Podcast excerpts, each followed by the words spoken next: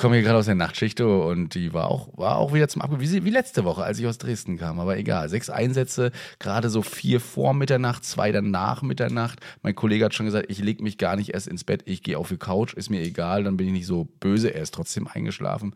Und dann kam es natürlich wieder betrunkene Personen im Club und so weiter, aus einem anderen Land, da trinken sie kaum Alkohol. Und hier versucht sie es wieder und liegt natürlich schön auf Toilette, mhm, voll gespeit und bereit fürs Krankenhaus. Also ich hatte ja auch mal eine Phase, da bin ich nur Nachtdienste gefahren. Das hm. war, glaube ich, vor einem Jahr oder nee, das war 2019, 2020 ausschließlich. Äh, nee, 2019 war das. Da bin ich ausschließlich nur immer Freitag, Samstag, Nacht gefahren. Und äh, da habe ich das tatsächlich auch irgendwann so gehandelt, dass ich mich gar nicht mehr ja. äh, hingelegt habe, sondern nur auf die Couch irgendwie, damit man nicht einschläft, weil es ist einfach so, man ist einfach richtig abgefuckt. Hm wenn dann dieser verdammte Melder geht. Genau. Ich setze mich dann auch meistens ins Büro, äh, programmiere irgendwas oder, oder beantworte Nachrichten, schreibe dir aus Langeweile, vielleicht nachts auch mal so, auch das liest er sowieso morgens. Ich habe immer gehofft, oh, hoffentlich sagt er nie, was mal willst du jetzt nachts? Äh, aber ja, ich versuche auch echt dann wenig zu schlafen, einfach weil ich, du bist so fertig, wenn du eine halbe Stunde alleine schon wegdöst, dann ja. Also ich sage mal, die schlimmste Uhrzeit ist, wenn man irgendwie nochmal so um 5 Uhr alarmiert wird so.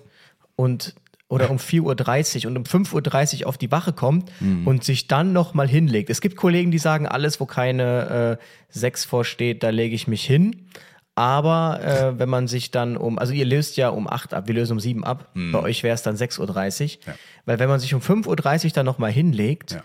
und dann ist man immer im Arsch. Das Entweder ist, ist man im Arsch, weil man sich richtig ärgert, wenn um 6.30 Uhr der Melder geht und man weiß, man hat jetzt gebuchte Überstunden. Oder man ist im Arsch, wenn man dann nochmal so richtig einschläft, völlig fertig. Der Körper denkt, es ist jetzt vorbei mit der Schicht. Und dann muss man um sieben aber nochmal aufstehen, weil dann ist ja die Tagbesatzung da. Mhm. Und da kann ich ja nur wieder sagen, dann gehen mir immer die Notärzte so auf den Keks, die äh, völlig eingebildet und rücksichtslos, dass ich im Flur immer groß austauschen müssen über so. die Nacht. Oh moin! Ja, wie soll ich mir denke, so, könnt ja. ihr nicht einfach alle mal die Klappe halten? Hau ich doch gleich meine Notarzttasse mal raus. und äh, ja, das sind dann so Morgengedanken, sonst ja, bin ich natürlich immer sehr nett und umgänglich. Unser Herr Lauterbach, der hat ja dafür auch ein paar Ideen, vor allen Dingen in der Klinik Nachtschicht, darüber reden wir gleich, aber es soll heute nicht nur um Nachtschichten gehen, sondern auch wieder was Wissenschaftliches. Äh, bleibt auf jeden Fall dran. Erstmal machen wir so ein bisschen Intro und vielleicht kommt auch mal ein bisschen Werbung rein. Bis gleich. Yes. There's never been a faster or easier way to start your weight loss journey than with PlushCare. PlushCare accepts most insurance plans and gives you online access to board-certified physicians who can prescribe FDA-approved weight loss medications like Wigovi and Zepbound for those who qualify. Take charge of your health and speak with a board-certified physician about a weight loss plan that's right for you. Get started today at plushcare.com slash weight loss. That's plushcare.com slash weight loss. plushcare.com slash weight loss. Retterview. Gedanken und Spaß aus dem Pflasterlaster. Mit Sprechwunsch und Sammy Split. Ja, eine Folge haben wir leider ausgelassen. Da haben wir, die haben wir übersehen. Geskippt. Haben wir überbrückt. Genau. Wir waren wir aber auch einfach echt äh, kaputt. Wir waren in Dresden auf der Florianmesse. Ja. Äh, das hat sich ja nochmal gesteigert zum letzten Jahr, muss man ja sagen, was äh, uns angeht, was äh, die Leute angeht. Äh, so die Florianmesse ja, an sich ist ein bisschen größer geworden. Eine, eine Halle haben sie mehr gehabt. Ach so, okay, ja, ja das mhm. wusste ich gar nicht. Nee, du warst ja auch die ganze Zeit nur am Stehen an ein bis zwei, drei Ständen. Ne? genau, ich habe ja gar nichts von der Messe gesehen. Ich habe ja. nichts von der Messe gesehen. Also ich stand nur am einem Tag am Zollstand von Zoll Medical und an einem anderen Tag stand ich äh, bei HDG, mhm. wo ich ja jetzt die neue Jacke her habe und yeah. du ja auch. Ja. Und ähm, ansonsten habe ich auch nichts mitbekommen von der Messe, weil wenn man sich dann bewegt, also ich habe schon überlegt, ob ich mir irgendwie, da waren so von der DLRG solche äh, kostümierten Leute, die hatten so, ähm, Stimmt, so Kostüme an, ja, Maskottchen und ich dachte mir, kannst, kann ich nicht dein Kostüm haben, damit ich hier quasi unbekannt mal die Messe erkunden kann? Dann meint er, nee, dann wollen die Leute genauso ein. Ich wollte gesagt, die wollen genauso fotografieren, ja. Wäre aber lustig gewesen oder hätte so ein Morph-Suit angezogen mit keine mhm. Ahnung was. Äh, das, das hätte es wahrscheinlich gebracht. Aber ich, ich hab, bin auch immer mal so ein bisschen geflüchtet und habe versucht, ein bisschen was mitzubekommen, bis man dann an die nächste Traube von hier On Fire, hier von Niklas und so weiter kam, da ging das ganze Spiel wieder von vorne los. Also von daher, aber ein bisschen was konnte ich sehen. Ähm, du warst noch an einem Stand von, wie, wie hieß der Chemiker? Das ah, du meinst, nee, das, ich war bei Feuerkrebs und Ach, da wiederum war eine Firma, Derma Purge, ja. die Pack-Ex entwickelt ja. haben irgendwie PAKs sind polyzyklische aromatische Kohlenwasserstoffe, mhm. die wohl Krebs verursachen und insbesondere bei unvollständiger Verbrennung entstehen. Also jetzt für die Brandschutzleute aufgepasst. Und es ist wohl äh, bei der Feuerwehr sowieso ein Riesenthema eigentlich das Thema Einsatzhygiene, insbesondere nachdem man aus dem Feuer kommt, eben weil man diese ganzen Rußpartikel und schädlichen ja. Sachen dabei hat. Ja. Aber wenn überhaupt, hat so ein LF dann irgendwie so ein Hygieneboard, wo dann äh, Desi drauf ist und ein bisschen Wasser. Yeah, und das hilft aber bei weitem nicht, um diese polyzyklischen aromatischen Kohlenwasserstoffe abzumachen. Und er sagte, der kam da drauf, weil die im Labor eine, ähm, eine, eine Dame hatten, die hat, da kam es zu einer Verunreinigung und die haben sich das dann auf der Haut anschauen können mittels irgend so Licht, ich mhm. weiß es gerade nicht mhm. mehr, UV oder so, und ähm, haben dann gesehen, okay, Wasser hilft nicht, um das abzuspülen. Das kann ja nicht sein, also haben sie was entwickelt, um das abzuspülen, nämlich dieses Pack-X, das eben auch so eine Indikator, äh, Indikatorlösung enthält. Also es ist hautverträglich, ich habe es auch selbst ausprobiert. Damit cremt man seine Hände ein. Man, das hat, ist so Sandfarben oder wie so Lehm. Mhm. Somit sieht man, was man alles eingecremt hat. Das ist die Kontrolle. Okay. Und dann wäscht man ab. Und nur wenn wirklich keinerlei Reste mehr da sind, bei mir waren noch Reste, keinerlei Reste mehr da sind, dann hat man sich korrekt abgewaschen. Und dann kann man eben sich sicher sein, dass 96 Prozent dieser PAKs entfernt wurden. Finde ich richtig gut. Ja. Vor allem sagt er auch, der ist selbst äh, der Entwickler, äh, der ist äh, physikalischer Chemiker promoviert und er sagte, das Ding bei der Feuerwehr ist dann auf der bei der gerade auf bei der FF, die fahren dann irgendwie zum Einsatz, ja. ähm, ver verwenden dann hier ihre Lampe. Da wird da nichts mit gemacht. Die Lampe wird einfach zurück ins Auto gestellt, ist jetzt kontaminiert und abends kommt die Jugendfeuerwehr und probiert das alles aus. Genau. Und ähm, ja, das ist äh, deshalb finde ich ein richtig cooles Produkt und ich bin mal gespannt. Ähm, was ja. da noch so kommt. Ein Thema, was auch sehr in den letzten Jahren aufgeploppt ist, ne? Also Krebs auch durch die Schadstoffe, die Schwebstoffe, die, die sie eben mitnehmen und dementsprechend immer aufpassen, die Kleidung wegwerfen, ab in die Wäscherei, nicht wegwerfen, aber in die Wäscherei und äh, sich ordentlich duschen. Vor allen Dingen, was Einsatzkleidung mit nach Hause an, äh, also mitnehmen angeht. Also gibt es ja auch in FFs manchmal bloß nicht machen. Ne? Damit gefällt ihr euch nicht nur ich, äh, euch, sondern eben auch eure Familie. Sollte man auf jeden Fall unterlassen. Ja, ansonsten äh, und es ist auch so, dass Feuerwehrmänner ein dreifach erhöhtes Krebsrisiko haben ja. oder 30 Prozent höher, ich weiß es gerade nicht. Also es kommt ja nicht von ungefähr, dass es äh, sowas gibt wie so Feuerkrebs oder eben sowas mhm. wie Packex, die haben auch andere Produkte.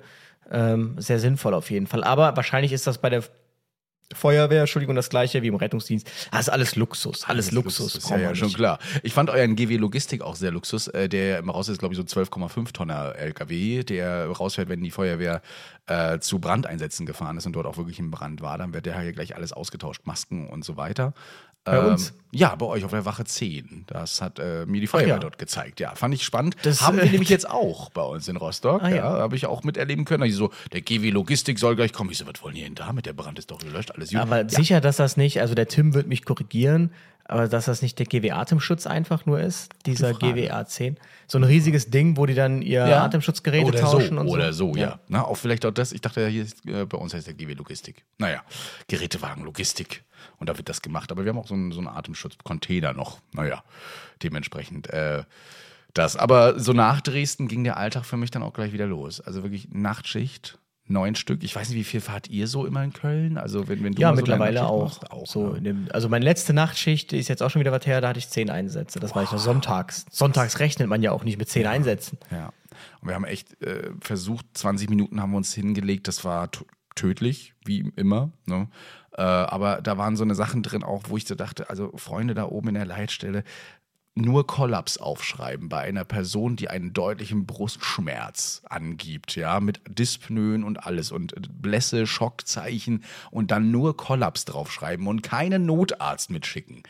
Das verstehen wir nicht. Pass auf, was du über die Leitstelle sagst. Ja, nicht, dass weiß, sich der Leiter ja, Leitstelle anruft. Gerne. Und, äh, gerne. Soll es ja alles geben. Ja, bitte gerne. Ne? Darüber kann man sich nämlich mehr unterhalten. Das sind Sachen, über die unterhalten sich nämlich in der Notaufnahme mittlerweile alle RTWs, was da teilweise für. Frag doch einfach mal, ob kommen. du nicht mal da vorbeikommen kannst. Sehr ich habe das ja auch gemacht. Ja. Äh, ja, das werde das werd ich jetzt auf jeden Fall. Ich äh, habe ja jetzt auch mal ein bisschen mehr Zeit, äh, die ich dann auch mal vielleicht mal auf einer Leitstelle verbringen darf und mal gucken kann, wie das so läuft bei denen. Vielleicht verstehe ich es dann ja auch. Ne? Ja, Aber es war auf jeden. Fall ein schöner Ems-Day. Wir hatten äh, äh, potenzielle Brückenhüpfer, ne? also die von der Brücke springen wollten. Ein, es war eine Patientin, die das zweimal versucht hat am Abend, kann man auch mal machen.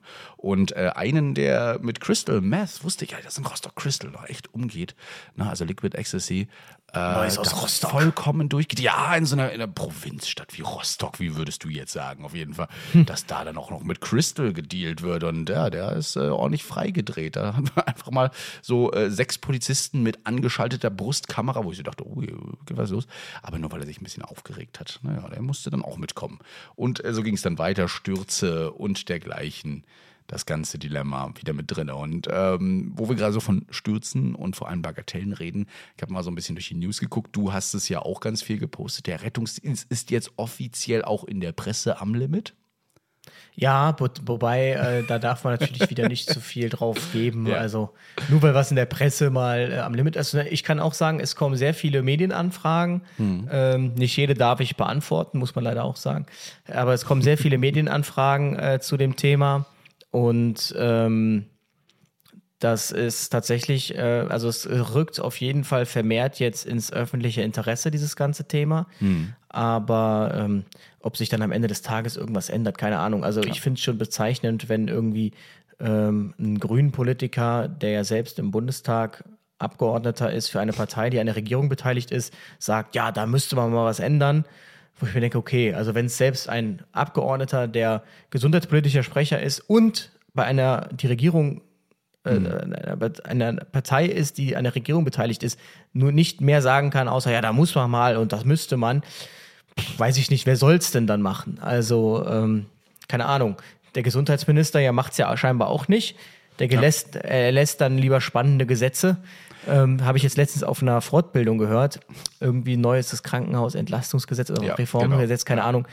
Unter anderem steht da drin, also scheinbar geht man jetzt weg von dem, wir wollen die Patienten stationär haben, zu Genau. dem die Patienten, wenn möglich, nur noch ambulant. Und zwar zwei sehr interessante Dinge. Erstens, ähm, Krankenhäuser bekommen nicht viel Geld oder bekamen bis dato nicht viel Geld, wenn der Patient einfach nur in der Notaufnahme war. Der hat ein MRT bekommen oder ein CT bekommen, aber das hat, war, war bei weitem nicht kostendeckend. Jetzt bekommen die Krankenhäuser pauschal wenn der Patient länger als sechs Stunden in der Notaufnahme bleibt, bekommen die 600 Euro. Und das wäre wohl mehr als kostendeckend dafür, dass der Patient dort war. Und wenn er nicht stationär aufgenommen wird, das ist das Erste. Und das Zweite ist, wenn der Patient nämlich nicht stationär aufgenommen wird, können sie das wohl irgendwie auch gleich abrechnen, wie, wie wenn der vier Tage stationär war, irgendwie sowas. Also Genau. im Prinzip, es geht dahin, dass man keine stationären Kapazitäten oder dass man die zurückfahren wird mittelfristig, denke ich, weil äh, natürlich werden es weniger Patienten auf die Stationen dann schaffen, wenn sie aus Kostengründen immer nur weggetrieben werden. Und vor allem ähm, die Patienten, die aber nur einen Anspruch darauf haben, dass sie in der Notaufnahme quasi, also auf diese 600 Euro ambulant, die müssen eine Einweisung vom Hausarzt haben. Und da, denke ich, kommt dann auch schnell wieder der Rettungsdienst ins Spiel. Das bedeutet, ich glaube, dass äh, sehr viele Retourfahrten kommen werden mit, ich war im Krankenhaus, ja, da habe ich da sechs Stunden gesessen. Es wird jetzt auch Gründe haben, Kostengründe, warum man da sechs Stunden sitzt, Ja. weil man erst dann den vollen Satz abrechnen kann. Das ist schon brutal. Du redest von den Notaufnahmen, er redet ja noch von Tagesbehandlung, dass die Patienten, die jetzt nachts oder so oder beziehungsweise stationär behalten wurden, um, um unter Beobachtung zu bleiben nach einer Tagesbehandlung, jetzt nach Hause geschickt werden, eine Mehrtagesbehandlung bekommen sollen, um eben Nachtschichten zu entlasten, Personal zu entlassen, um äh, nicht zu entlassen, aber äh, eben nicht mehr in die Nachtschichten zu schicken. Genau, also äh, es- und es- es, da werden wir noch ganz viele Retouren. Das wird sich auf den Rettungsdienst Rücken auswirken, definitiv. Es, es ist vor allem, war es ja, äh, also es wurde so betitelt, so er will die Nachtdienste abschaffen. Das macht er jetzt natürlich nicht. Nee, er will halt dadurch, dass er das Patientenaufkommen in den Nachtdienstzeiten reduziert, möchte er ähm, Personal, das nachts arbeitet, abbauen. Aber auch da muss man sagen, das funktioniert in einer Notaufnahme ja auch nur begrenzt. Also ähm, Das, Da äh, ich ich, ja. ich glaube nicht, also ich, ich weiß nicht, ob es vielleicht auf den, aber selbst auf den Stationen sagen ja alle, die äh, sind am Limit, nachts nur eine Schwester für alle. Also wie wenig will man denn noch haben? Witzig also, ist, er versucht das Pflegepersonal zu entlasten, aber die selbst oder der Verband der Pflegekräfte sagt eben, äh, sorry, aber falscher Weg, ja. Also wir haben uns gestern auch, wir saßen gestern mit drei, vier, sechs, nee, sechs, sechs Pflegekräften da, wegen einer Patientin haben wir uns kurz noch unterhalten, da habe ich das auch kurz angesprochen. Wir, haben, wir sind schallend lachend äh, in unsere Richtung jeweils gegangen und gesagt, ja, ja, schon klar. Ähm, also da kann man auf jeden Fall mal gespannt sein. Und ja, auch bei der Presse hat man es dann endlich mal begriffen und geschrieben. Ich gucke mal kurz in die Tagesschau, habe ich da reingeguckt. Äh, da steht drin, den Rettungsdiensten droht infolge steigender Corona-Infektion eine Be- Überlastung. Also jetzt nicht mehr den Krankenhäusern, sondern jetzt ist es, sind es dann die Rettungsdienste nach zwei bis drei Jahren. Ne? Ja, muss man aber auch sagen, es geht gerade wieder was rum. Also Hm. ich bilde mir auch ein, dass ich letztens wieder Corona hatte. Ich weiß es natürlich nicht, äh, weil das mit den Tests funktioniert ja auch immer nur so semi, aber ich Hm. hatte auf jeden Fall schon wieder irgendwie, äh, keine Ahnung, so eine kurze Fiebrigkeit und das wurde dann aber auch wieder besser. Aber ähm, natürlich, jetzt kommt wieder die Erkältungszeit. Viele Leute werden sich krank melden und das wirkt sich dann natürlich auf den Rettungsdienst aus und der wird natürlich dann jetzt wieder Probleme bekommen. Ähm, am Ende des Tages interessiert es irgendwen? Ich glaube nicht. Insbesondere in der Großstadt, es kommt ja immer irgendwas. Und da muss halt schon ordentlich mal was schiefgehen. Ich habe jetzt eine Doku über Berlin gesehen, die treffendste Doku seit langem, auch wenn sie mir zu wenig, zu dramatisch war. Da war irgendwie, die kommen auf die Wache Mitte, ähm, sind da auf einem RTW. Äh, zwei RTWs stehen still, weil die sind einfach nicht besetzt, weil kein Personal.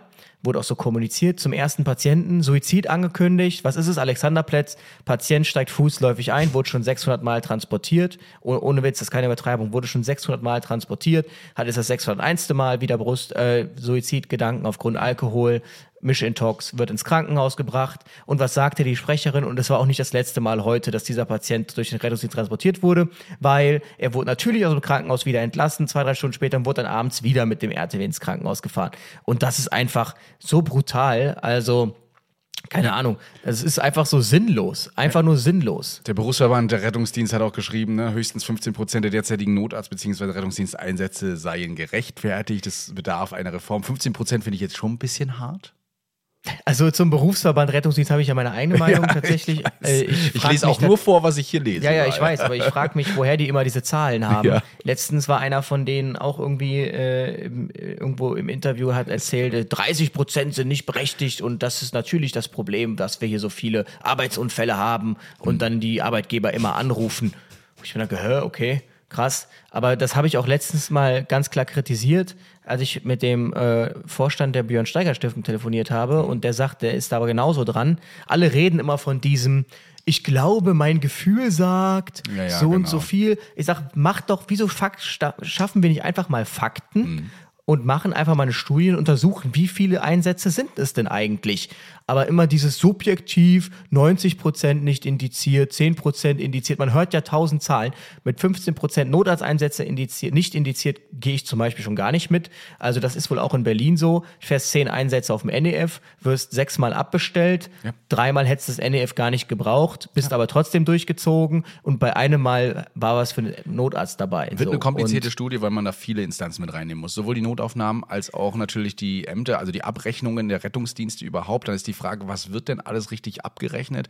Äh, letztens Zahlen präsentiert bekommen hier auch. Das waren nur Transporte und es hieß so und so viele Einsätze haben wir. Da dachte ich, nee, das sind nicht die Einsatzzahlen, die wir hier fahren, aber egal. Äh, das sind halt nur die Transporte, die gibt- abgerechnet werden. Ja. Es gibt Studien, die tatsächlich ähm, analysieren die äh, Selbstvorsteller in Notaufnahmen Mhm. prozentual, wo die landen. Und da ist ein nicht unbeträchtlicher Teil, der auch auf der Intensiv landet. Ja. Ähm, leider gibt es das überhaupt nicht für Patienten, die durch den Rettungsdienst vorgestellt wurden. Mhm. Und was passiert mit denen? Wie viele sind davon intensivpflichtig, so und so? Weil dann könntest du ja schon mal so ableiten, wie viele der Transporte waren denn nicht indiziert. Das gibt's leider noch nicht, könnte man sicherlich durchführen. Ich äh, würde würd das auch gerne machen, so wenn ich eine Forschungsstelle hätte irgendwo, dann würde ich mich mit nichts anderem beschäftigen tagtäglich. Aber das sind auf jeden Fall sehr interessante Sachen. Ja, also jetzt, wo ich drüber nachdenke, denke ich mir, müsste man eigentlich mal ähm, jetzt auf eine Notaufnahme zugehen. Muss ich mir jetzt nach dem Podcast mal überlegen, weil das ist ja jetzt keine komplizierte Studie. Ähm, ja, Die Frage ist, ob es dann, wenn du eine nimmst, ob es dann repräsentativ ist. Nee, natürlich nicht. Ähm, also entweder du nimmst natürlich eine über ein Jahr oder du nimmst halt so einen Klinikverbund. Mhm. Ähm, muss ich mir nochmal Gedanken zu machen. Aber es wäre auf jeden Fall interessant, man würde halt endlich mal Fakten schaffen. Das wäre halt das Wichtige. Es ist Und halt die Frage, ob diese Vollkasko-Mentalität, die wir hier äh, die ganze Zeit fahren, ja, auch ein Begriff, den ich mal wieder gelernt habe aus den Medien, Vollkasko-Mentalität. Ja, ja, aber so nennen, bezeichnen wir es tatsächlich. Auch. Äh, bestimmt wieder, ne? Und ähm, ja, natürlich, das muss man aber auch verstehen, wie die Leitstellenmitarbeiter da arbeiten. Also halten sie sich nicht an den Computer, sondern äh, widersetzen sich dem und äh, ist es doch was Schlimmeres, kriegen sie auf den Deckel und äh, dergleichen. Also ich glaube, daran müssen wir eher was ändern. Die Sicherheit, die man hatte, dieses äh, Bauchgefühl, ob man dem immer trauen darf oder nicht und das auch vor allen Dingen mal beobachten, ob es denn gerechtfertigt war, jetzt hier vielleicht keinen Rettungswagen hinzuschicken oder einen hinzuschicken. Ja. Also ich muss sagen, ich finde tatsächlich diesen Begriff Vollkasko-Mentalität äh, absolut unangebracht, weil ähm, also jeder schließt doch gerne eine Vollkasko-Versicherung ab, wenn er es sich leisten kann. So, Genau. warum? Maximaler Schutz im Schadensfall. Also, was kann mir denn Besseres passieren? Und jetzt sage ich, nee, also diese, diese Vollkasko-Mentalität ist völlig ungebracht. Noch nicht mal Teilkasko, am besten gar keine Versicherung. So, das wäre ja das Gegenteil quasi, wenn wir jetzt in diesem Szenario bleiben mit dem Auto. Deshalb äh, gehe ich da nicht so mit. Und ich bin auch der Meinung, man wird eine Mentalität nicht äh, abstellen können. Die hat sich jetzt ausgebildet. Was will man machen? Also man bekommt die Leute nicht mehr umgezogen. Man muss jetzt schauen, dass man die Strukturen entsprechend anpasst. Und dazu gehört eben, dass man vielleicht, äh, wie gesagt, mehr Notfallzentren schafft, integrierte Notfallzentren, sprich gar nicht so die Notaufnahmen, äh, sondern ähm, wo so Kleinigkeiten gemacht werden vielleicht dann, äh, dass man viel mehr NKTWs ähm, beschafft, einsetzt, RTWs abbaut, dass man sagt, wir haben eine Notfallrettung. Die Notfallrettung bedient irgendwie 10% der Einsätze. Den ganzen anderen Bauch, der wird von NKTWs bedient. Ähnlich war es ja in Wien. Ähm, wobei natürlich da die Bagatellquote auch auf dem RTW noch sehr hoch war. Ähm, dann haben wir noch den nicht qualifizierten Krankentransport und äh, wir haben auch Taxis einfache Taxis. Und wenn der Patient compliant ist am Telefon und sagt, äh, so und so und so, äh, und man fragt den, okay, möchten Sie ins Krankenhaus? Ja. Kommen Sie bis zur Haustür? Ja, dann schicken wir Ihnen jetzt ein Taxi. Punkt. Wird von der Krankenkasse übernommen. Dann entzerrst du ja dieses ganze Ding mal ein ja, bisschen. ja.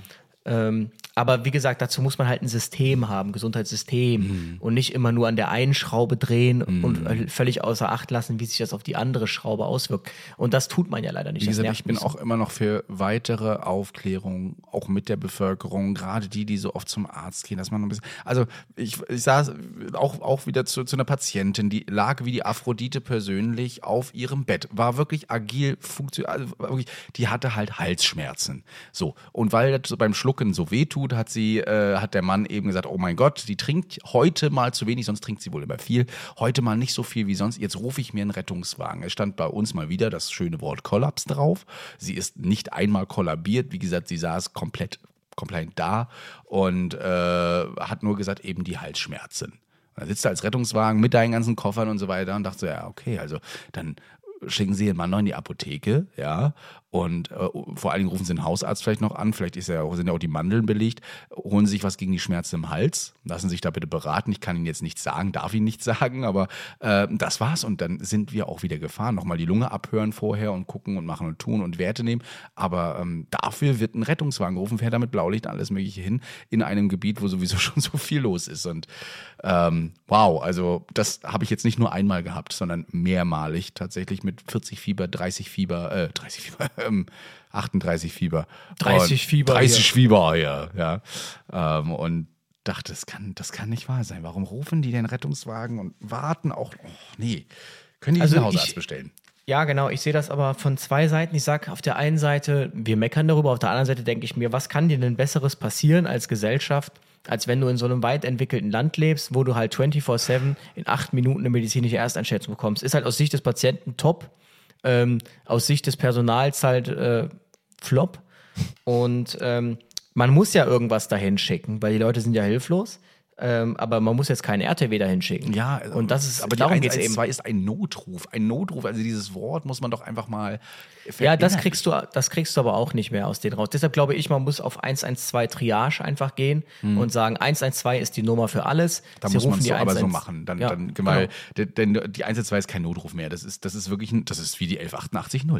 wirklich Jetzt so eine hole ich hier mal mein Buch raus. Ja, Warte, ja, also. ich weiß, dein, dein Organigramm, ne? Ja, genau. Du hattest es ja in der Story dann auch erwähnt, wenn ihr Einsatz am Limit jetzt schon bei euch zu Hause auf eurem Bücherregal stehen habt oder auf dem Lesetisch oder so.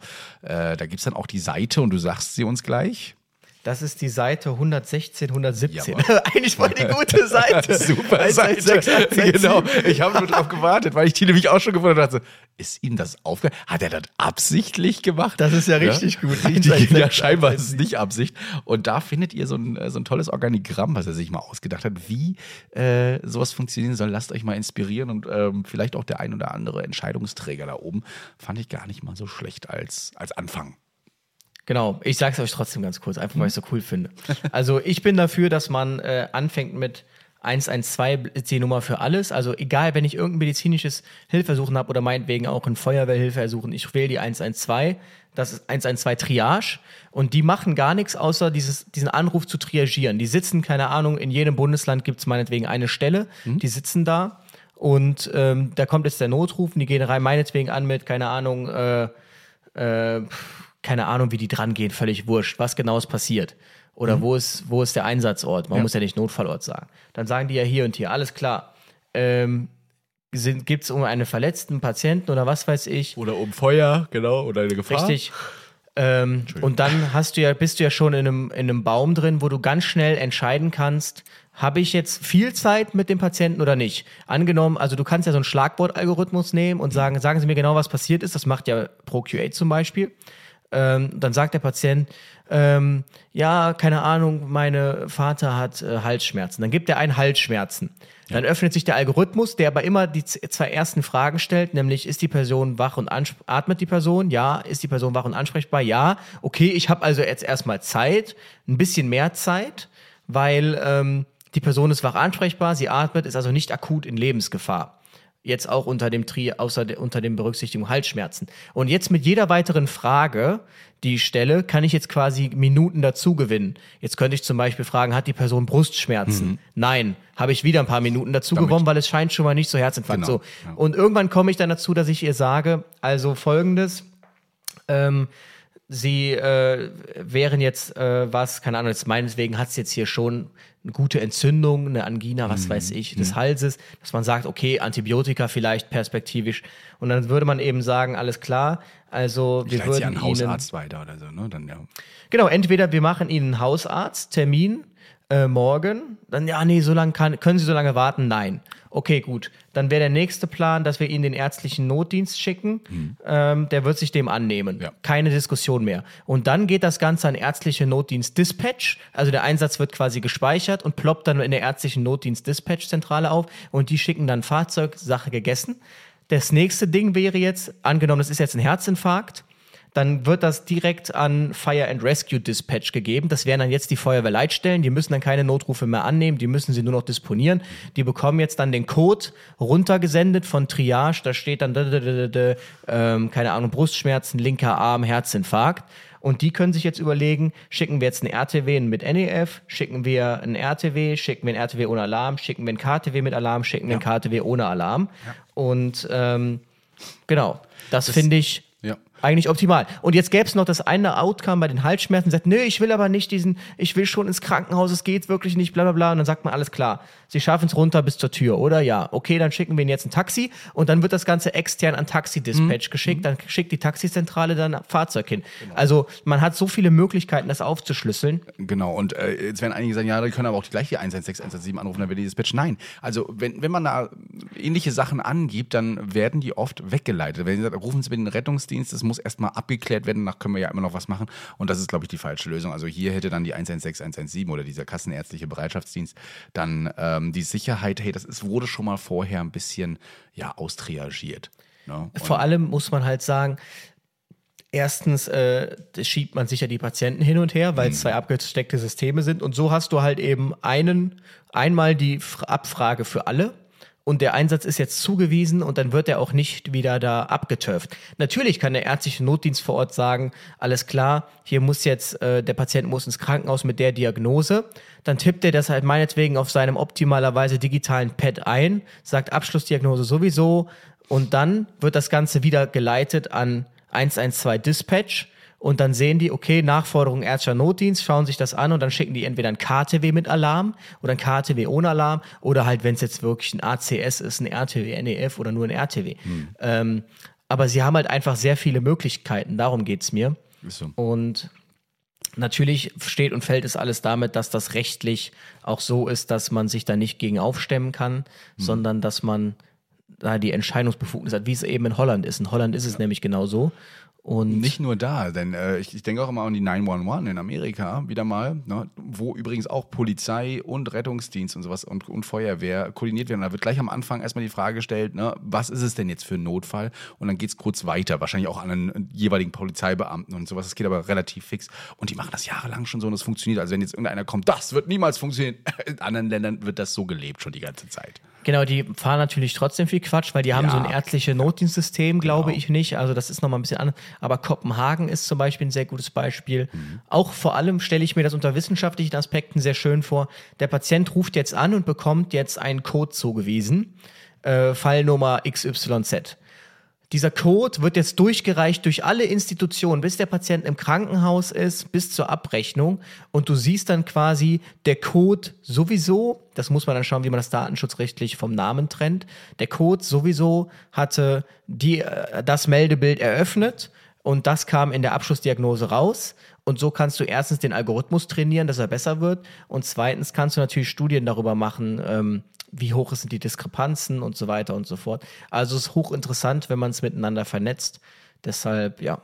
Ich bin ich auf jeden Fall äh, super gespannt, in welche Richtung das geht, denn auch international, äh, gerade Großbritannien hatte sich gerade wieder zu Wort gemeldet, dass da teilweise Rettungswagen Stunden vor Notaufnahmen warten, Rettungswagen oft nicht vor Ort sind. 85 Prozent sagen, ähm, die äh, kommen manchmal zu Einsätzen viel zu spät, sodass auch Folgen schon entstehen. All das. Ähm, wir, wir, beobachten das weiterhin. Wir sind jetzt mittlerweile auf der Hälfte angekommen und jetzt fragt ihr euch bestimmt, was für ein Thema kommt. Es steht natürlich schon im Titel drin und der Luis, der hat auch ein ganz äh, tolles Video schon auf YouTube dazu gemacht, was sehr gut angeklungen ist, dass wir gesagt haben, wir reden nochmal darüber. Das Ganze nach einer kleinen Pause und dann hören wir uns gleich wieder. If you're struggling to lose weight, you've probably heard about weight loss medications like Wigovi or Zepbound, and you might be wondering if they're right for you. Meet Plush Care. A leading telehealth provider with doctors who are there for you day and night to partner with you in your weight loss journey. If you qualify, they can safely prescribe you medication from the comfort of your own home. To get started, visit plushcare.com slash weight loss. That's plushcare.com slash weight loss. plushcare.com slash weight loss. So, zurück aus der Pause. Ihr habt die ja. Werbung genossen, hoffentlich. Genau. Es geht um Endometriose. Das wurde sich ja vielfach gewünscht. Äh, auf dieses Thema aufmerksam geworden bin ich tatsächlich auch erst aufgrund aktueller äh, Ereignisse in diesem Feld. Mhm. Ähm, und zwar gibt es jetzt wohl einen Test mit sehr, einer sehr hohen Sensitivität bzw. Spezifizität, der in der Lage ist, Endometriose zuverlässig zu erkennen. Und ich kann euch auch schon direkt die Werte dazu sagen. Der Test hat eine Zuverlässigkeit von nahezu 100 Prozent. Und zwar ist er sensitiv mit 97 Prozent und Spezifizität 100 Prozent diagnostische Genauigkeit 98 Prozent und mhm. ist ein Speicheltest, mit dem alle Formen der Di äh, Endometriose diagnostiziert werden können, und zwar innerhalb von zwei Wochen. Wurde nicht entwickelt in Deutschland, sondern wohl von dem Partnerlabor ähm, in Frankreich. In Frankreich ähm, wird ja. aber hier angeboten durch die. Elutia ja. GmbH, das ist ein Privatlabor, für 800 Euro. Du prescht natürlich hier gleich wieder vor mit Dingen, aber es ist ja schon mal gut dass, zu wissen, dass es für, dafür einen Test gibt, dann macht man nicht gleich wieder so Panik. Kostet aber noch 800 Euro, wird nicht durch die Krankenkassen äh, übernommen, aber man. Es gibt einen Kostenübernahmeantrag, ne? den mhm. kann man sich schon mal laden, wenn man den Test machen möchte. Und es wird wohl perspektivisch ist man zuverlässig, sagen wir es mal, äh, zuversichtlich, dass die Krankenkassen den Test auch übernehmen, weil man erspart den Personen eine jahrelange ähm, Leidensgeschichte und mhm. eben auch einen operativen Eingriff, nämlich die Laparoskopie. Aber um da mal systemisch vorzugehen, was ist Endometriose? Auch einige von euch haben das wahrscheinlich noch nicht gehört. Googeln es vielleicht gerade nebenbei. Bei Endometriose ist eine der häufigsten Unterleibserkrankungen bei Frauen. Die Ursache ist dabei, dass äh, sich ähm, Gewebe ansiedelt, der, äh, was der Gebärmutterschleimhaut ähnelt. Und ähm, das aber außerhalb der Gebärmutter, meistens zumindest, kann auch in der Gebärmutter sein. Ähm, und das ähnelt sich eben dann Und, und dass diese, Verurs diese Herde verursachen dann eben Unterleibsschmerzen, die durchaus unspezifisch sind und erst sehr, sehr spät erkannt werden können. Ne? Manchmal auch so durch Zufallsbefunde. Genau, es sind diese Endometrioseherde. Das ist Gebärmutter-Schleimhaut ähnliches Gewebe. Mhm. Und äh, wie auch immer kommt es eben dazu, dass sich das überall äh, ansiedelt. Und es kommt dann zu diesen Herden, dass es eben dort ausbricht. Und der Körper reagiert natürlich darauf. Normalerweise würde er das abbauen, das kann er aber nicht in diesem Fall. Und ähm, das führt zu Zysten, das führt zu Entzündungen und das führt eben zu wirklich teilweise lähmenden Unterleibsschmerzen, also wirklich für die Betroffenen eine hohe Belastung. Es führt zu Blutungen, extremen Blutungen, unkontrollierten Blutungen. Es führt zu, äh, keine Ahnung, es kann sowas zum Harnverhalt etc. führen, dass die Leute dann auch Blasenschrittmacher mhm. brauchen. Es kann zu Durchfällen führen etc. pp. Es kann sogar im Fall der thorakalen Endometriose zum Pneumothorax führen. Mhm. Und ähm, das ist tatsächlich Fun Fact. Es gibt ja diesen spontanen Pneumothorax. Genau. Und ähm, der ist bei Männern häufiger als bei Frauen. Wenn man sich aber die Gruppe der Frauen anschaut, dann stellt man schon fest, dass dort dieser spontan Pneumothorax ausgelöst durch die thorakale Endometriose ähm, gar nicht so unselten ist. Tritt meist dann so zwei bis drei Tage vor der Menstruation auf. Und in diesem Fall hat man das dann eben, dass dieses Endomet diese Endometrioseherde auf der Lunge sind und dadurch, dass sie dort dann wachsen, im Prinzip in diesem Pleuraspalt, diesen, hm. also die Lunge, die Lunge ist quasi äh, vom, durch den Pleuraspalt getrennt vom äh, Pleuraraum, von der Pleurahöhle. Genau. Und dem Bereich, wo die Lunge eben liegt. Höhle, wo die, Höhle, äh, wo die Lunge genau. liegt, genau. Hm. Ja, und äh, wenn dort jetzt Luft reinkommt, dann kollabiert die Lunge. Da wirken diese Oberflächenkräfte nicht mehr. Man kennt das. Wovon kennt man das? Wo das so das gibt doch so spezielles äh, Folie, die so klebt an. Adhäsionsfolie nennt man das. Genau, Adhäsionsfolie, genau. da kennt man das. Diese Folie, die so komisch klebt an Gegenständen. Wenn da Luft reinkommt, dann kann man die Folie abmachen, ansonsten liegt die halt schön auf. Mhm. Und, ähm, und ein Saugnapf, da haben wir es ja auch im Vakuum ja. quasi, muss da entstehen. Und dieser Pleuralspalt, der sorgt dafür, dass auch die Reibung zwischen dem Thoraxraum und der Lunge genau. eben nicht groß ist und die Lunge und der Thoraxraum sich eben unabhängig voneinander bewegen können, damit die auch ein- und ausatmen können, ohne dass es wehtut oder warm wird. Ja, richtig. ja. Genau, weil da entsteht ja Reibung. Ja. Und ähm, wenn da eben diese Endometrioseherde auf der Lunge sich befinden, dann vergrößern die eben diesen Raum und dann kann es eben sein, dass ein Lungenteil kollabiert. Und da gibt es, das ist die eine Variante. Die zweite Variante ist, dass irgendwie von der Gebärmutter tatsächlich da Luft reingestoßen wird. Das ist ein bisschen komplizierter, mhm. aber gar nicht so unselten und auch eigentlich so sehr interessant. Natürlich beheben wir nur die Symptome im Rettungsdienst, ja, aber gar nicht. Ja. Hm wenn man jetzt weiß, dass ein Patient zum Beispiel Endometriose hat, dann kann man sich zumindest schon mal den Grund erklären. Ähm, genau, also es, man sieht, es ist eine sehr ähm, krasse Erkrankung, betrifft, glaube ich, 10 bis 12 Prozent der Frauen, zweithäufigste gynäkologische Erkrankung mhm. und wird leider sehr häufig, weil die Symptome so unspezifisch sind, insbesondere in der Anfangsphase, so abgetan als, ja, das sind halt Regelschmerzen, ja, das hat man halt mal, ja, vielleicht bist du laktoseintolerant genau. äh, und so weiter. Geht erstmal auf die ganzen ähm, Intoleranzen, ne? Hier ja. Glu äh, Glucose, Glutamat, wie, wie heißt Reizdarm. es? Genau, all das äh, wird hier erstmal diagnostiziert. Die, diese, diese Zellen, die können sich in der Gebärmutter an, in der Eileiterwand, auf den Eierstöcken, kann auch zur Unfruchtbarkeit führen. Ne? Äh, oder eben zwischen Gebärmutter und Enddarm, also diesem Douglas-Raum. Und wenn man dann eben pressen muss, dann tut das weh, wenn man dann mal ein großes Geschäft verrichtet. Ja, Auch in der Blase, das hattest du ja vorhin schon gesagt. Ne? Und dann, da muss man auch operativ rangehen, ne? wenn es eben dazu kommt. Es kann kann hormonell behandelt werden oder aber einfach auch nur eine Schmerzbehandlung und soll so ungefähr nach den Wechseljahren dann nicht mehr so stark schmerzen, aber eben in Zysten um sich umwandeln. Also diese Zellen, die bleiben ja, die sind wie Gebärmutterschleimhaut ne? in der Regel. Äh, wenn das, wenn, wenn quasi die Fruchtbarkeit vorbei ist, dann äh, fallen die Zellen der Schleimhaut ab. Oh Gott, das klingt jetzt wieder ganz gut. Die werden abgestoßen, ja, und dann kommt es eben zu dieser Regelblutung und das machen diese Zellen eben auch, nur dass das Blut nicht abfließen kann, sondern es bleibt dann so. Manchmal nennt man das auch so schokoladenförmig, bleibt das dann eben drin, kann I. sich mit entzünden. Habe ich ja, nicht gesagt. Ja, in den Zellen. Und äh, das sorgt eben für weitere Schmerzen, ja, und ähm, die Zellen können sich eben weiterhin trotzdem vermehren und dafür sorgen, dass dieser Herd immer größer wird. Genau, das äh, Ding ist jetzt, dass tatsächlich, wie gesagt, weil es so unspezifisch ist, im Durchschnitt acht bis zehn Jahre vergehen bis zur Diagnosestellung. Und so lange haben die Leute das dann halt. Und äh, die Frauen, muss man sagen, es gibt zwar seltene Fälle bei Krebserkrankungen Menschen, äh, von Männern, eine bestimmte Krebserkrankung, ich komme gerade nicht drauf, ich glaube Blasenkrebs oder so, wenn das mit zu viel Östrogen behandelt wird, kann sogar beim Mann diese Endometriose auftreten. Ähm, Allerdings, ja, ist halt das Hauptproblem, dass die Symptome nicht ernst genommen werden. Deshalb dauert es acht bis zehn Jahre, ist natürlich ähm, sehr ärgerlich. Die Frauen sagen, zum Teil vielleicht zu Recht, wäre das eine Männererkrankung, wäre es das schon lange, gäbe es da schon lange für Lösungen, mhm. weil wenn Männer solche Schmerzen haben müssten und so weiter und so fort, dann wird sich da viel mehr tun.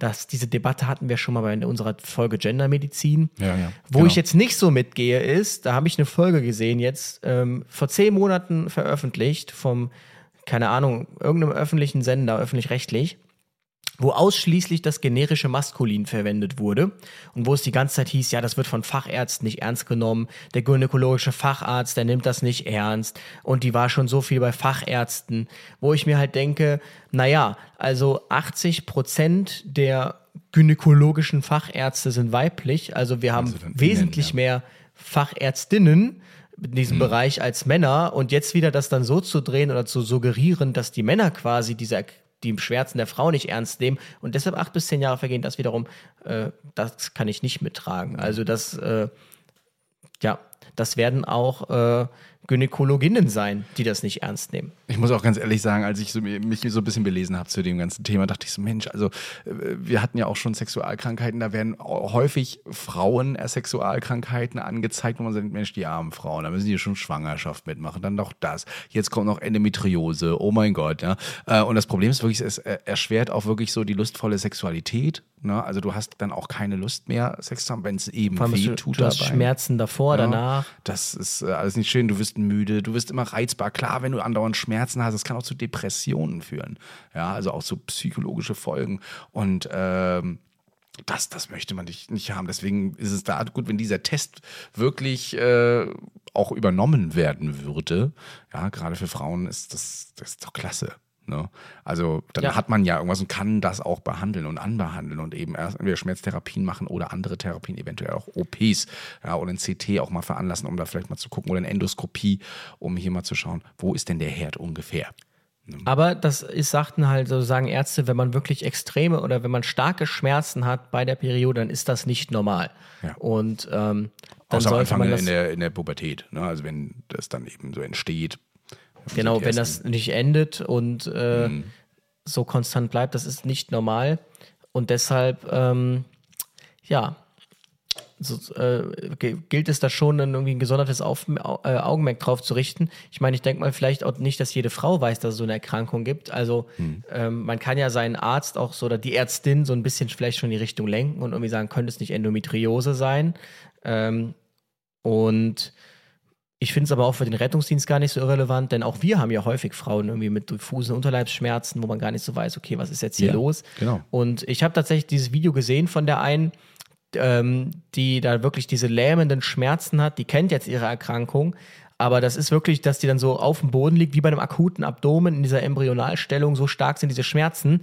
Und da würde man natürlich als Rettungsdienst jetzt akutes Abdomen aufmachen und irgendwie den quasi fast auf dem Tisch präsentieren, den Patienten, weil man denkt, okay, da muss ja äh, Blinddarmdurchbruch sein, was weiß ich. Aber es ist halt in Anführungsstrichen dann nur eine Endometriose die jetzt an der Stelle nicht lebensgefährlich ist, aber eben diese extremen Schmerzen verursacht. Und deshalb finde ich das jetzt auch für die Rettungsdienstler und deshalb ganz gut, dass wir dieses Thema mal aufgreifen, mhm. darüber mal sprechen. Weil ich hatte es zum Beispiel nicht auf dem Schirm. Du hattest ja schon direkt deine letzte Patientin gefragt. Äh, ja, tatsächlich. Ne? Also Endometriose. Gest, genau, nach dieser Nachtschicht habe ich äh, sie gleich mal gefragt, weil sie eben von, von Zysten und Divertikel redete, von beidem eben und deswegen anhaltende Schmerzen hat. Das schon seit Wochen und man versucht jetzt hier mittels CT und sowas rauszufinden. Habe ich gefragt, hatten Sie mal Endometriose oder haben Sie es vielleicht auch? Sie guckte mir was ist das?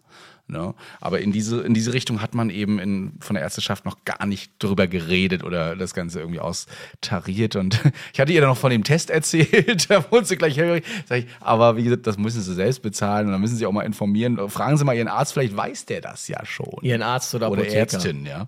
Genau, vielleicht weiß der das ja schon. Ähm, aber ja, so eine, so eine Betreuung gerade durch Ärzte äh, muss da auf jeden Fall gegeben sein. Und wir im Rettungsdienst sollten natürlich auch so ein bisschen gefeit sein darauf, dass es hier bei Unterleib Schmerzen eben auch mal das sein kann. Jetzt sehe ich schon alle möglichen Rettungsdienste herausrennen. Haben Sie Endometriose vielleicht wegen, wegen der Bauchschmerzen? Also das, ihr müsst schon spezifisch erfragen, wie, wann diese Schmerzen sind. Sind die kolikartig oder eher nicht? Ähm, Endometriose-Schmerzen sind eher so krampfartig. Ja, so werden sie zumindest immer beschrieben. Und dann eben nach gewissen Ereignissen, wir haben sie vorhin ja auch schon aufgezählt. Ne? Also beim Ja. Stuhlgang, beim Wasserlassen, ähm, gerade so in, in der Periode, ähm, dabei eben oder eben nach, vor oder im Geschlechtsverkehr, all das äh, kann eben dazu führen, dass es mal zu Schmerzen kommt, die ja eigentlich nicht sein sollten. Genau, und gerade weil es äh, eben 50 Prozent der Frauen betreffen kann, jetzt hier in Deutschland zum Beispiel, aber auch ähm, allgemein, ähm, ist so eine Diagnose natürlich hilfreich, denn man kann natürlich die Familie darauf einstellen. Man kann ähm, der, der Haus, die Hausärztin kann sich darauf einstellen, muss das Ganze auch mit begleiten. Und ähm, wenn sich dann die Familie auch damit ein wenig beschäftigt, kann man eben gegebenenfalls auch mal auf das Ganze reagieren. Die Person unterstützen, sie vor allen Dingen verstehen darin. Dann sagt man ja, das hast du ja immer wieder. Es gibt auch Endometriose-Selbsthilfegruppen, Ja. ähm, tatsächlich, für junge Menschen, die diese Diagnose bekommen. Und ich habe es gerade mal nachgeguckt, das sind tatsächlich so 10 bis 12 Prozent offiziell. Allerdings geht man hier auch von einer hohen Dunkelziffer aus, denn es gibt tatsächlich auch ähm, Formen der Endometriose, die jetzt nicht so schwer verlaufen, sondern ähm, da bildet sich das selbstständig wieder zurück, zum Beispiel in der Anfangsphase, und da ist einfach nicht so schlimm. Und dann muss man halt auch denken, also man kennt sich ja auch nur, wie man sich kennt. Also wenn ich jetzt irgendwie aufwachse und ich merke, okay, die Regel tut halt so ein bisschen weh. Man kann das ja für sich gar nicht einschätzen. Dann geht man mal zum Arzt und der sagt zur Ärztin und die sagt, ja, ja, ist so normal, dann ist das für einen normal. Okay, wenn man jetzt natürlich diese lähmenden Schmerzen hat, dann wird einem mal schnell klar werden, okay, irgendwas stimmt hier nicht. Aber es, es gibt ja nicht immer nur 0 und 1, es gibt ja noch viel dazwischen. Deshalb geht man eben auch bei der Endometriose von einer hohen Dunkelziffer aus. Und ähm, man muss ja auch sagen, viele werden jetzt vielleicht auch erst in zehn Jahren oder acht bis zehn Jahren ihre Diagnose bekommen. Und da ist es echt gut, dass es da jetzt so einen Speicheltest gibt, wo man das innerhalb von zwei Wochen im Prinzip erfahren oder erfahren kann. Ich finde es im Rettungsdienst allgemein sehr schwierig, überhaupt so in diese Richtung zu gehen, denn es kann auch in den Rücken ausstrahlen, ins Bein oder wie du schon sagtest, eben auch thorakal. Da gehen wir dann gleich wieder von ACS-Ausschluss aus, von Herzinfarkte. Ähm, Wenn es in, ins Bein ausstrahlt, in den Rücken, dann könnte es auch Bandscheibenvorfall, Hexenschuss, das alles in diese Richtung sein. Also ihr seht schon sehr, sehr viele noch Nebendiagnosen, die hier gestellt oder Verdachtsdiagnosen, die hier gestellt werden können, die wir nicht eindeutig vor Ort hier ähm, austarieren können. Das muss mittels Bluttests, mittels CTs und sowas alles gemacht werden. Deswegen nur eine Möglichkeit, von der ihr mal hören solltet, dass es die eben tatsächlich gibt und ihr die nicht einmal einfach so abtut als, ja, ja, schon. Und wenn sie das schon seit Jahren haben, pff, ne? ähm, es sind Schmerzen, die sind nicht erträglich. Ja, also eine sagt aus, sie kommt irgendwie tagtäglich auch nur mit einer Ibu 800 durch, durch den Tag. Wenn der Herd nicht so groß ist und das nicht an so Tag. einer Stelle ist, ja klar, warum nicht? Aber jeden Tag eine Ibu 800 ist halt auch, äh, das wirkt sich ja auch langfristig auf den Darm, au- auf Ja. den Magen aus und so weiter und so fort. Ja, genau. Mhm. Nicht ohne. Nee, deswegen, da muss man ja auch immer gucken, auch immer alternative Schmerzmittel suchen. Also bitte nicht immer selbst mit irgendwelchen Schmerzmitteln behandeln, dann doch beim Hausarzt erfragen, ob es da andere Mittel gibt, Novamin beispielsweise oder eben ähnliches, ähm, was dann nicht ganz so leberschädigend oder nierenschädigend ist, denn auf die Werte muss man dann bei Schmerzmitteln nämlich gerade erst achten. Ähm, da sollte man auf jeden Fall sich dann doch mal ein bisschen mit äh, zusammen mit dem Hausarzt beschäftigen. Ja. Yes. Habe ich aber öfter, ne? Also Hausärzte äh, besuchen ist äh, auch bei den älteren Damen und Herren wohl nicht mehr so ganz im Trend. Vor allen Dingen, wenn sie Urlaub haben, Vertretungsärzte. Man vertraut ja nur seinem eigenen Arzt und ruft dann ganz Fremde als den äh, Rettungsdienst. Das ist auch dein neues Lieblingsthema, ne? Die Hausärzte? Ur- die, Ach, die ja, Urlaubsärzte. Hausärzte Die Urlaub, die Urlaubsärzte. Urlaubsärzte. Ja, ist so, ist so. Ganz ehrlich, diese, ich, ich kann schon immer, ich gehe unten im Erdöpfchen, sage ich schon, pass mal auf, wenn wir die jetzt fragen, warum der Hausarzt nicht, ich sag dir, Urlaub. Ja. Und äh, vor allem, wenn du dann gewisse Ärzte schon kennst in deinem Bereich, dann äh, und die sagt dann hier Dr. Müller, ah ja, der ist gerade im Urlaub, ne? Deswegen haben sie uns wahrscheinlich, ja, ja, der Vertretungsarzt, ich weiß, der ist fünf Kilometer weg und da Die Frage ich ist, ist er hin. wirklich im Urlaub oder ist es nur eine Ausrede, damit äh, Ich hab's tatsächlich noch nie erfahren. Doch einmal habe ich es gemacht und die Ärztin war nicht im Urlaub. Ja. Ja, ja, ich habe sie hier am Telefon. Ach, ist sie schon wieder zurück? nö, ja. Und dann, ja, ich habe wieder auch schon versucht anzurufen, da ist keiner rangegangen. Ah, ja, die nächste Ausrede. Schön. Ja. Ja.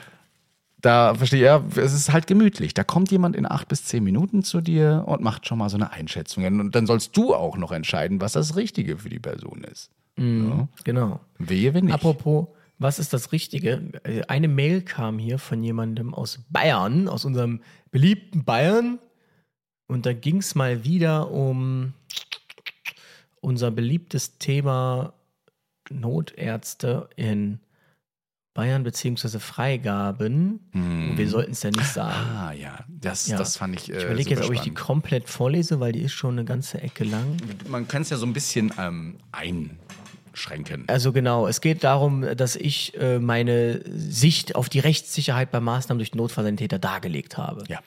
Ähm, Es wirkt Folge so, als würde 78, er Notfallsanitäter dazu animieren, also es würde ich Notfallsanitäter dazu animieren wollen, sich über Vorgaben des ärztlichen Leiters hinwegzusetzen, da ihnen ja im Zweifel, wenn sie leitliniengerecht gehandelt haben und dem Patienten keinen Schadenstand nicht zu befürchten hätten. Er sieht das problematisch.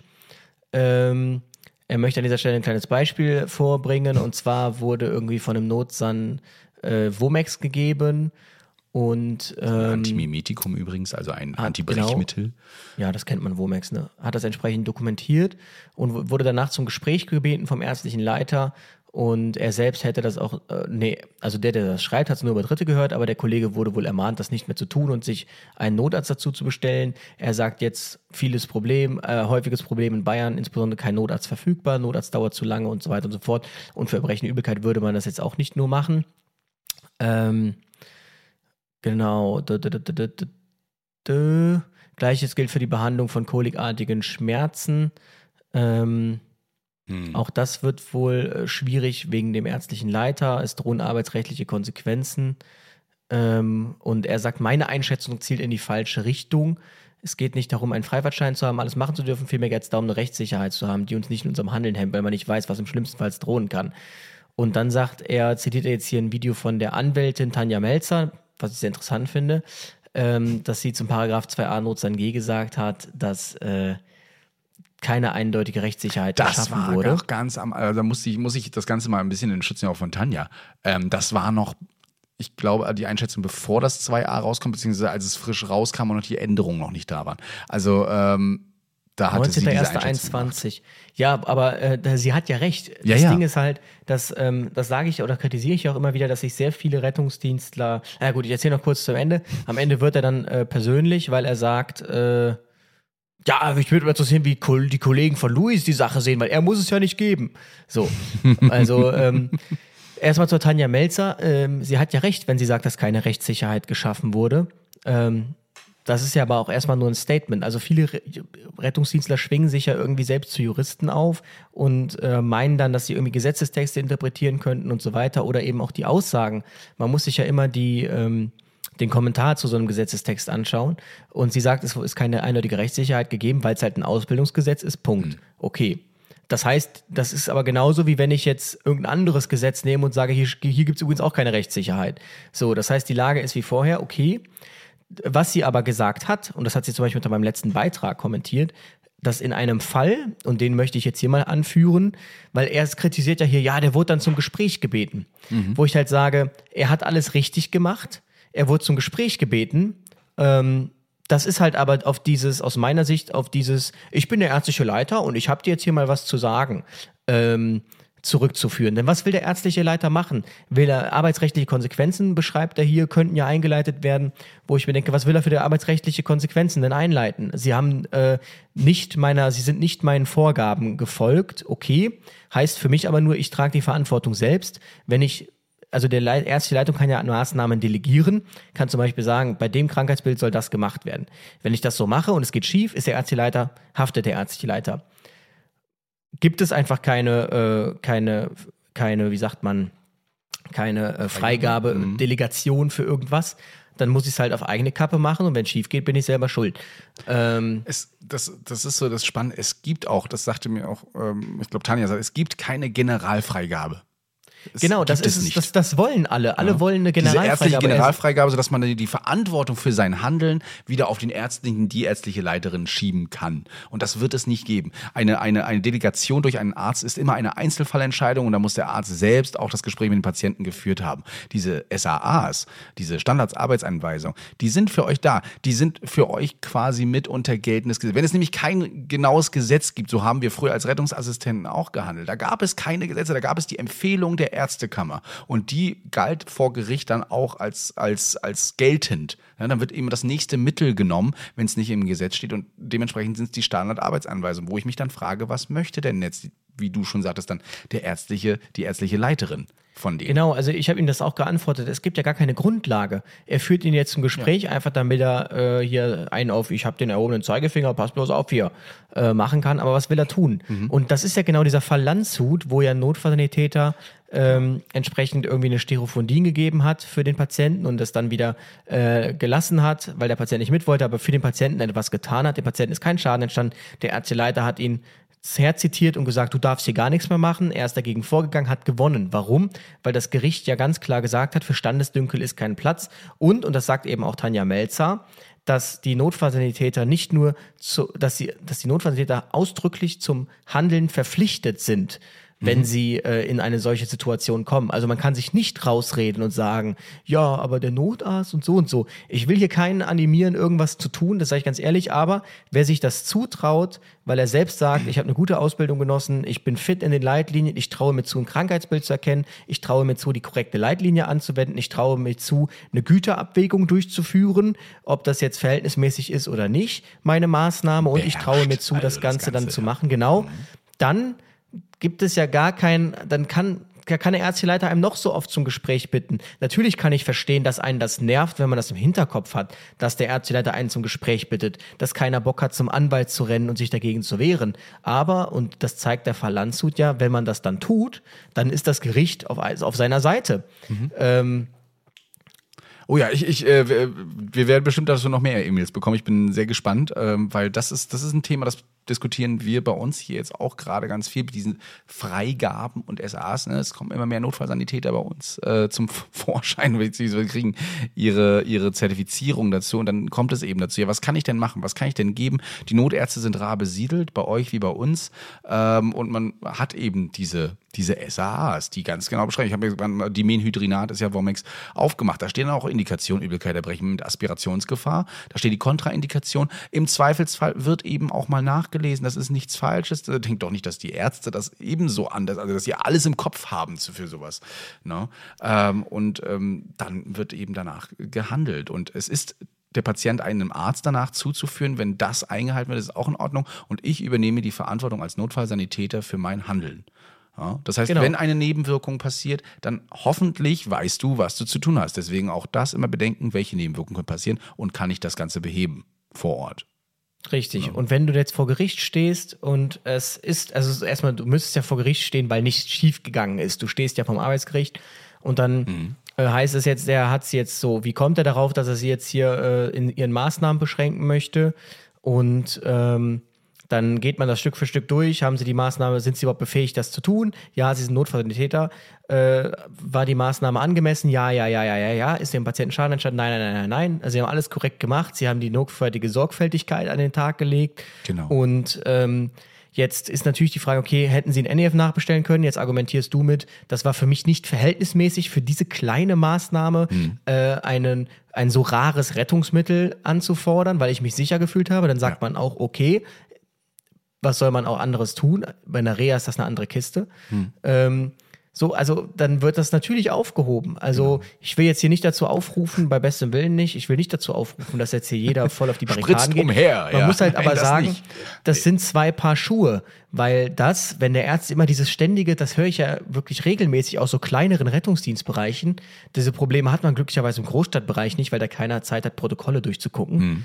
Ähm, immer dieses zum ärztlichen Leiter zitieren, wir müssen da mal drüber reden, wo ich mir denke, wir können darüber reden, wenn was schiefgegangen ist, dann können wir da gerne drüber reden. Aber warum soll man über irgendwas reden, wo es kein Problem gibt? Das ist Zeitverschwendung. Punkt. Ja, dann brauchen wir auch Und keine Fachkräfte, weil dann können wir das auch, dann sind wir wirklich, dann können wir die Taxifahrer bleiben. Ähm, generell, äh, um das vielleicht nochmal zu ergänzen, natürlich sollt ihr jetzt nicht überall Medikamente rum, rumhauen, äh, wie, wie sonst was, sondern natürlich immer auch hier eine Abwägung machen. Ja, also eine, ähm, Güterabwägung. Ist es denn jetzt notwendig? Braucht der Patient das jetzt sofort oder kann das in der Stadt vor allen Dingen so in, 10, 15 Minuten bin ich im Klinikum, jetzt in Rostock wäre das ja so, äh, schaffe ich das bis dahin, um das weiterhin noch abklären zu lassen? Oder muss es jetzt hier ein Medikament schon geben?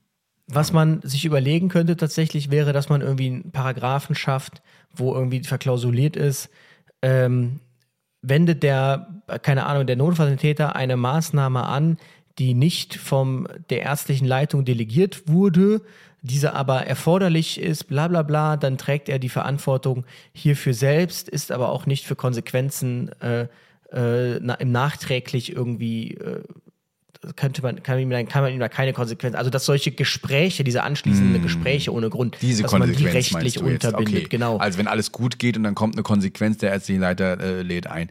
Ja, genau, dann das, kann man genau. ihm da keine Konsequenzen haft machen. So, ja. ob das jetzt allerdings äh, das Arbeitssetting oder was weiß ich alles verbessert, äh, weiß ich nicht. Ähm, ich glaube, Bayern ist sowieso ein bisschen schwierig. Muss man sehen. Außer München, das soll ja wohl eine Insel sein, wo es alles anders ist, aber es ist halt auch wieder eine Großstadt.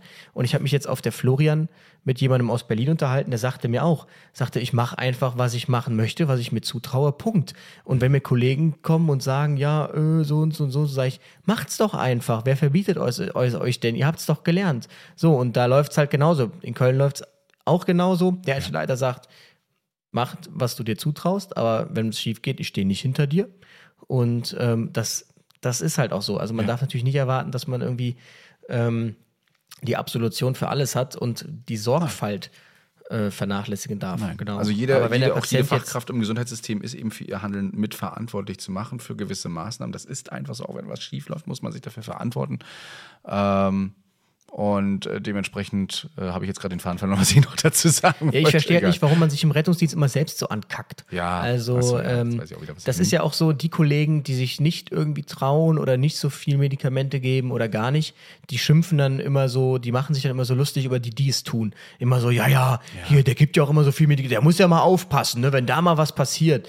Also das ist ja, man haut sich immer nur selbst in die Pfanne irgendwie ähm, ganz schlimm. Aber liebe ärztliche Leiterinnen und Leiter da draußen, vielleicht hört ja einer zu und so weiter, dann sorgt doch einfach für mehr Fortbildung oder für Fortbildung, die eben so spezifisch sind. Wir haben jetzt zum Beispiel auch sowas Cooles, das wird jetzt auch bei uns ausgegangen, auf Toiletten. Ja, behalten sich Rettungsdienstler ja manchmal auch auf in den Rettungswachen. Da wird bei uns zum Beispiel jetzt jeden Monat so ein DIN A4-Zettel zu einem spezifischen Medikament im Rettungsdienst ausgehangen. Mit Kontraindikationen, mit Beispielen, mit äh, Dos Dosierung. Jetzt das lohnt sich, glaube ich, das lohnt sich, glaube ich, eher so für die Feuerwachen, weil ich mache keine großen Geschäfte auf der Wache. Das finde ich einfach fies. Oder wo auch Aber, immer. Oder was wir in Dresden, in Heidenau gesehen haben, dieser, dieser Fernsehbildschirm, wo du dann auch so SAA-Maßnahmen äh, hattest, die mhm. dann da eingeblendet oder so ein Quiz gemacht wurde. Das sind alles so Sachen, die helfen dazu. Und wenn man aber immer nur Fortbildungen macht mit, wir referieren heute mal über Kindesmisshandlung und so weiter, auch wichtiges Thema, aber äh, das höre ich mir mittlerweile schon das vierte, fünfte Mal an und habe mir Rettungsdienst, rettungsdienstspezifische Themen wie das zum Beispiel noch nie dort anhören müssen. Auch praktische Beispiele, indem man einmal wieder zeigt, wie geht denn eine Kinderintubation, eine was auch immer. Ne? Letztlich, ähm, das sagt ja auch Tanja Melzer, durch entsprechende Fortbildungsnachweise macht man es sich nicht nur, macht man oder macht man es sich allgemein auch einfach leichter, im Zweifelsfall ähm, sein Handeln zu rechtfertigen. Also wenn man eben sagt, hier, ich habe die und die Fortbildungen, die beweisen nach, dass ich in der Lage bin oder in der Lage war, das zu tun, was ich getan habe, ähm, dann gibt es auch hier keinen Grund. Im Zweifel entscheidet das Gericht immer für den Patienten und das Beste für den Patienten und eben nicht für den Standesdünkel. Und das hat das Gericht ja auch ganz klar gesagt in diesem Urteil, gesagt, das ist hier kein Platz für Standesdünkel oder sonstiges. Mhm. Und äh, ich glaube, dieser ärztliche Leiter hat auch irgendwie den Ruf, der unbeliebteste ärztliche Leiter Deutschland zu sein. Das habe ich zumindest mal irgendwo gehört. äh, ich, ich hörte auch davon, aber äh, das soll einem nicht abhalten, eben auch mal das richtig zu tun. Vor allen Dingen, denk noch an Paragraph 34, ja, die, äh, der rechtfertige Notstand, der hier auch noch mit reinkommt. Oh, der beliebte ja, rechtfertige Notstand. Ja, ja, aber der ist äh, für mich als Rettungs Rettungsassistent da immer noch sehr maßgeblich und mhm. äh, sorgt für dieses typische halbes Bein im Gefängnis Spruch und äh, ja, dementsprechend, genau. naja. Also wie gesagt, ich habe letztens einen Notarzt gesprochen, auch einen LNA habe ich getroffen und der sagte, er fährt hier immer am Gefängnis, wenn er da vorbeifährt, das ist ein Wachbezirk, sagt er, schau mal, und äh, ich kann schon wieder keinen sehen, der da mit einem halben Bein drin steht. Ja, stimmt, ist einfach so. Und äh, wir hatten das, ihr hört euch auf jeden Fall nochmal die Rechtsfolge an mit Dr. Dr. Carsten Fehn. Mhm. Professor Dr. Dr. Carsten Fehn. Professor oh, um. Gottes Willen, dass ich das jetzt falsch sage. Äh, super Zeit spannende Folge. Ja, wir müssten echt nochmal so über einige Sachen bestimmt Fall. mit ihm reden. Und ähm, da hört ihr auf jeden Fall einige Sachen. Und der Herr, der uns hier geschrieben hat, der Kollege, der kann sich da vielleicht auch nochmal ein bisschen reinversetzen in die Lage, warum der Louis ist jetzt so selbstsicher einfach mal jeden motiviert, hier Medikament zu spritzen. Kleiner Tipp noch für euch für die Herbstzeit. Ihr wisst ja, es geht immer was rum, aber vielleicht überlegt ihr euch mal ein oder zweimal nochmal vielleicht wieder eine FFP2-Maske in gewissen Bereichen anzuziehen, äh, in denen mehrere Menschen sind, denn die halten nicht nur Coronaviren ab, sondern auch andere Erkältungserreger. Genau, wobei ich, äh, ich frage mich ja, ich würd, wir müssen mal eine Folge über das Immungedächtnis machen. Mich ja. würde nämlich mal interessieren, ja. was da wirklich dran ist. Auf jeden Fall, wir haben es schon, oh ja, du holst direkt aus. Nee, Immungedächtnis fand, fand ich toll. Ich glaube, es gab ja. sogar schon mal eine Folge mit den Gedächtniszellen und äh, ah, ja. so weiter. Äh, Ob es jetzt in den Shorts war oder Red Review, weiß ich gar nicht. Ich weiß auch nicht mehr. Äh, wir hatten es auf jeden Fall schon mal gemacht, aber darüber sollten wir noch mal reden. Über äh, der Mensch hat verlernt, krank zu sein. Fand ich einen Richtig. schönen Spruch von dir wieder, ja. Aber, und ähm, das haben wir schon lange nicht mehr gesagt, aber es wird mal wieder Zeit, dass wir sagen, teilt den Podcast gerne. Ja, teilen, bitte. teilen, teilen. Markiert uns in den sozialen Medien. Und ihr wisst, es ist wichtig, den aus der App zu teilen für den Algorithmus. Alles für die Backlinks. Genau, Ja, alles so. für die Backlinks. Und äh, jetzt habe ich schon wieder vergessen, was ich sagen wollte. Schaut gerne mal bei, äh, wie heißt Retterview slash Tassen? Retterview.de Genau, oder. Merch. Also je nachdem, es steht auch alles unten immer in den, äh, in In den Shownotes. Shownotes. Ja, also da könnt ihr mal reinhören, reingucken, reinschauen, Genau. denn es wird Neues geben. Nicht mal mehr so lange hin. Ja, Ja. Vorbestellen und so weiter, dann seid ihr die Ersten, die es endlich drauf haben. Ja, ich Yes. sag nur Pulli und neue Tasten. Genau. Gut, in diesem Sinne, bis dahin. Bis denn, ciao, mach's doch Ciao, ciao. Retterview. Gedanken und Spaß aus dem Pflasterlaster. Mit Sprechwunsch und Sammy Split.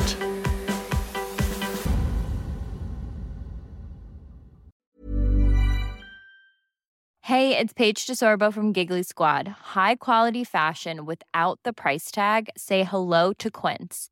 I'm snagging high-end essentials like cozy cashmere sweaters, sleek leather jackets, fine jewelry, and so much more. With Quince being 50 to 80% less than similar brands. And they partner with factories that prioritize safe, ethical, and responsible manufacturing. I love that. Luxury quality within reach. Go to quince.com slash style to get free shipping and 365 day returns on your next order. Quince.com slash style.